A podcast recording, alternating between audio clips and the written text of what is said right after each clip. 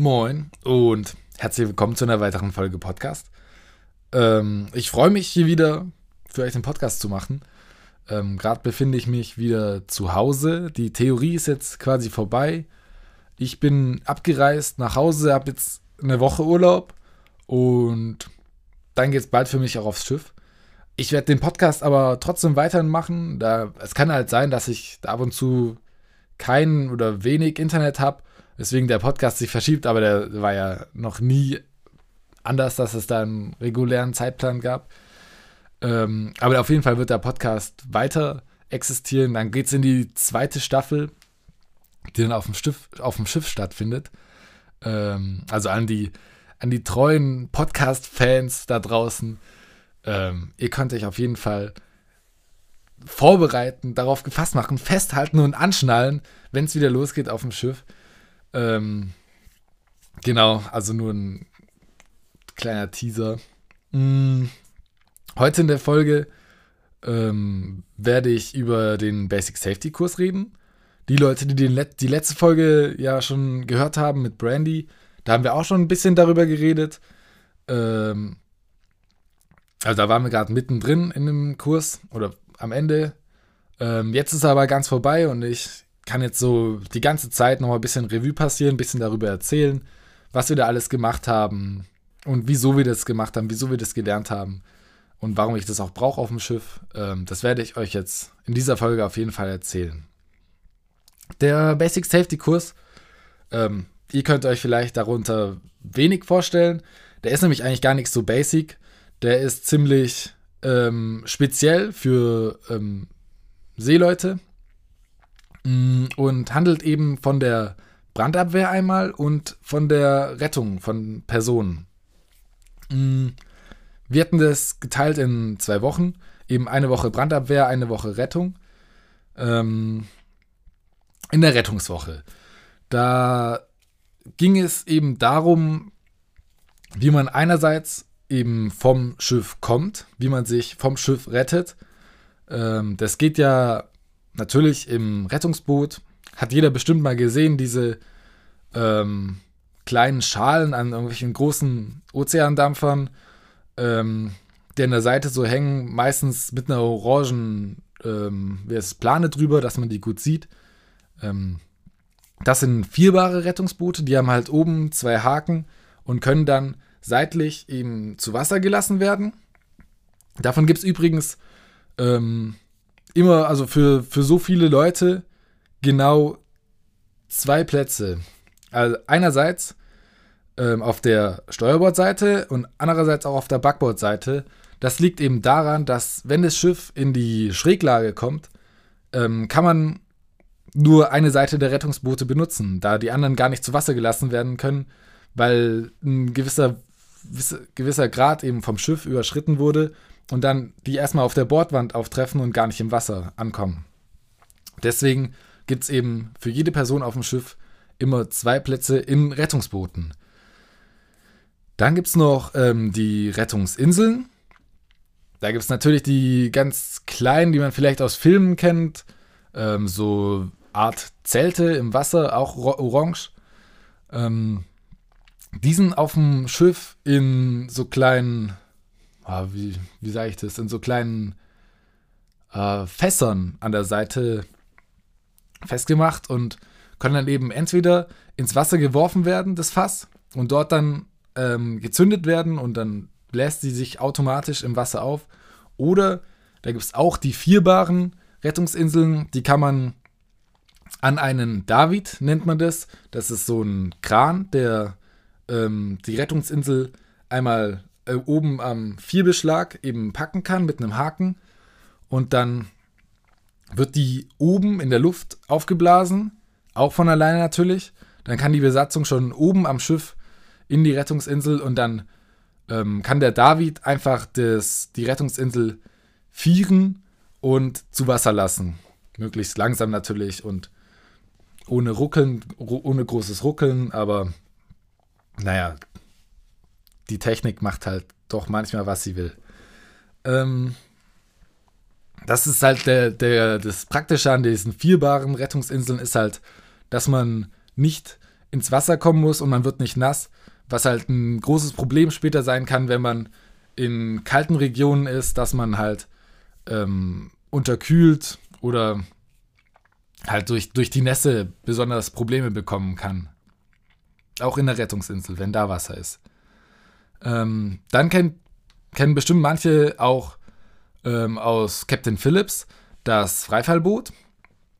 Mm, das ist immer hinten, also äh, auf der, äh, also hinten am Schiff. Ähm, das kann dann die Besatzung reinklettern und durch Pumpen eines Hebels eben das Freifallboot auslösen und ähm, kann somit eben in jeder Schräglage des Schiffes ähm, das Schiff verlassen und hat gleichzeitig durch den Schub nach vorne direkt Abstand vom Schiff gewonnen. Falls eben Feuer im Schiff ist oder was weiß ich, ähm, hat man direkt einen kleinen Abstand. Also diesen, die Freifallboote sind von den Rettungsmitteln am sichersten. Dann in der Woche gar, sind wir auch mal ins Schwimmbad gegangen, ähm, um einerseits die Rettungsinsel mal auszuprobieren, wie man in die Rettungsinsel reinkommt und wie es auch da drin ist ähm, bei Wellengang. Da ist ja die Luft ein bisschen stickig und es riecht nach Plastik und ist nicht so, so ganz cool, sage ich mal. Ähm, aber ja, haben wir einfach mal ausprobiert. Mussten wir so 10 Minuten drin sein. Und dann haben wir eben auch noch den Eintauchanzug ausprobiert. Das ist eben ein Ganzkörperanzug. Ihr könnt euch ihn so vorstellen wie, ähm, ah, wie heißen jetzt die Dinger? Hier die Surfer. Die Surfer haben doch so, ah, mir fällt es gerade nicht ein. Surfer haben ja so, so Ganzkörperanzüge und so, so, kann man, so ähnlich kann man die auch sich vorstellen. Nur, dass wir Schuhe, Handschuhe und eben auch ganz über den Kopf eine, so eine Kapuze haben, sodass nur das Gesicht rausschaut. Und dieser Eintauchanzug der ähm, treibt einerseits auf, der bringt dich auch immer in eine ähm, Koma-sichere Position, also leg dich auf den Rücken, dass immer dein Kopf über Wasser bleibt und ähm, isoliert auch ein bisschen. Und genau, da gibt es aber auch unterschiedliche. Manche sind isoliert, manche brauchen noch eine Rettungsweste, aber prinzi prinzipiell drehen die einen auf dem Rücken und ähm, geben aber noch ein bisschen Schwimmunterstützung. Und das, das ist ja schon ganz gut. Früher hieß der mal Überlebensanzug, aber jetzt darf er so nicht genannt werden, weil tatsächlich doch jemand es geschafft hat, darin zu sterben. Leider ist es. Ähm, außerdem haben wir auch ähm, so eine Helikopterschlaufe probiert, ähm, wo wir ähm, mal probiert haben, aus, aus dem Wasser in diesem Eintauchanzug diese Schlaufe über den Körper zu bekommen und dann, wie man eben die Schlaufe einmal eben unter die Achseln ähm, befestigt und dann eben von der von einem Kran dann eben hochgezogen wurden. Und das war auch mal ganz interessant. Übrigens sollte man die erst die Schlaufe packen, wenn, de, wenn die Schlaufe im Wasser ist, da es sein könnte, dass, da, dass die geladen ist und dann würde halt der Strom direkt durch einen durchfließen und das ist auch nicht so von Vorteil.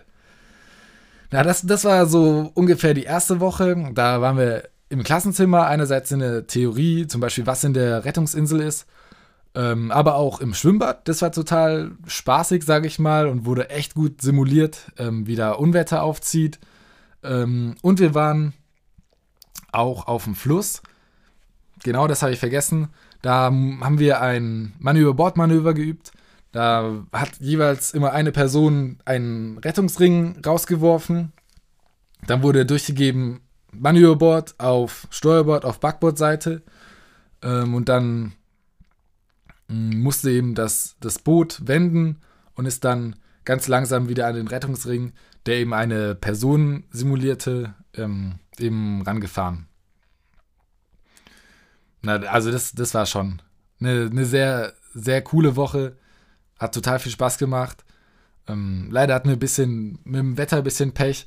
Wir sind aufs Boot gegangen, sind dann raus auf den Fluss, hat's geschüttet aus Eimern und dann sind wir vom Boot wieder runter, haben gerade die Rettungswesten ausgezogen und dann scheint die Sonne wieder.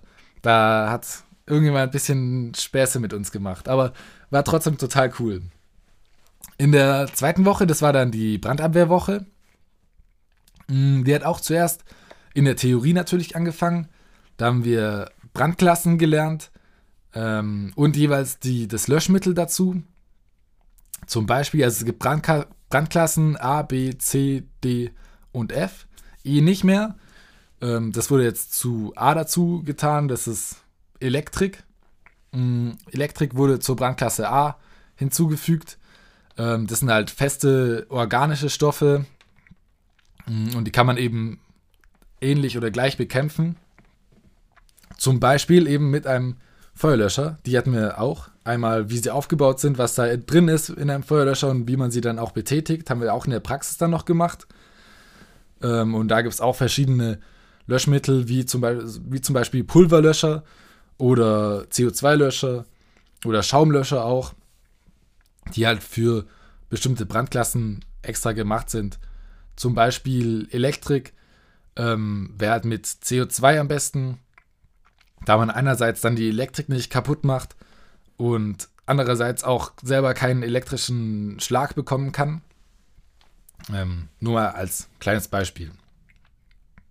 Was aber so ziemlich das Highlight dann in dieser Woche war, ähm, war, dass wir uns ziemlich wie Feuermänner anziehen konnten und einmal mit einem Atemschutzgerät auf dem Rücken ähm, in einen Brandcontainer reingegangen sind, um dort Brände zu löschen. Und das war sehr, sehr aufregend und total interessant.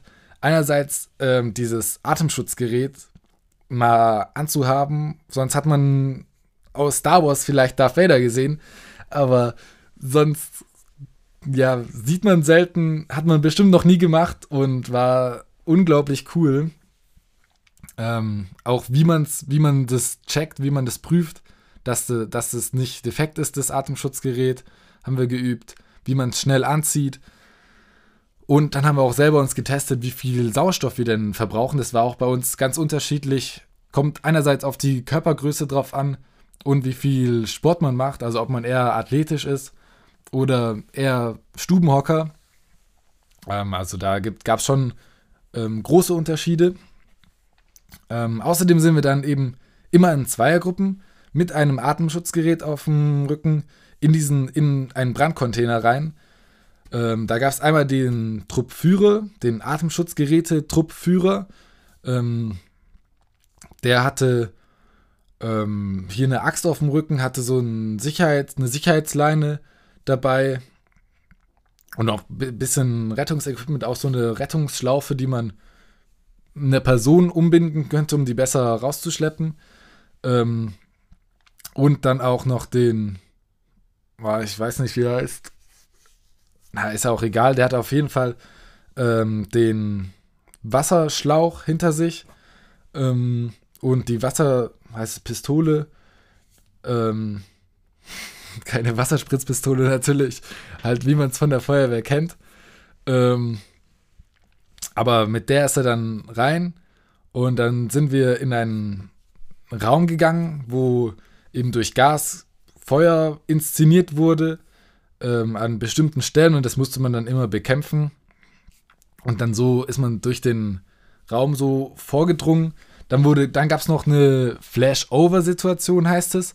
Das heißt, wenn der Wenn das, wenn der Raum sich voll mit unverbranntem Gas ähm, füllt.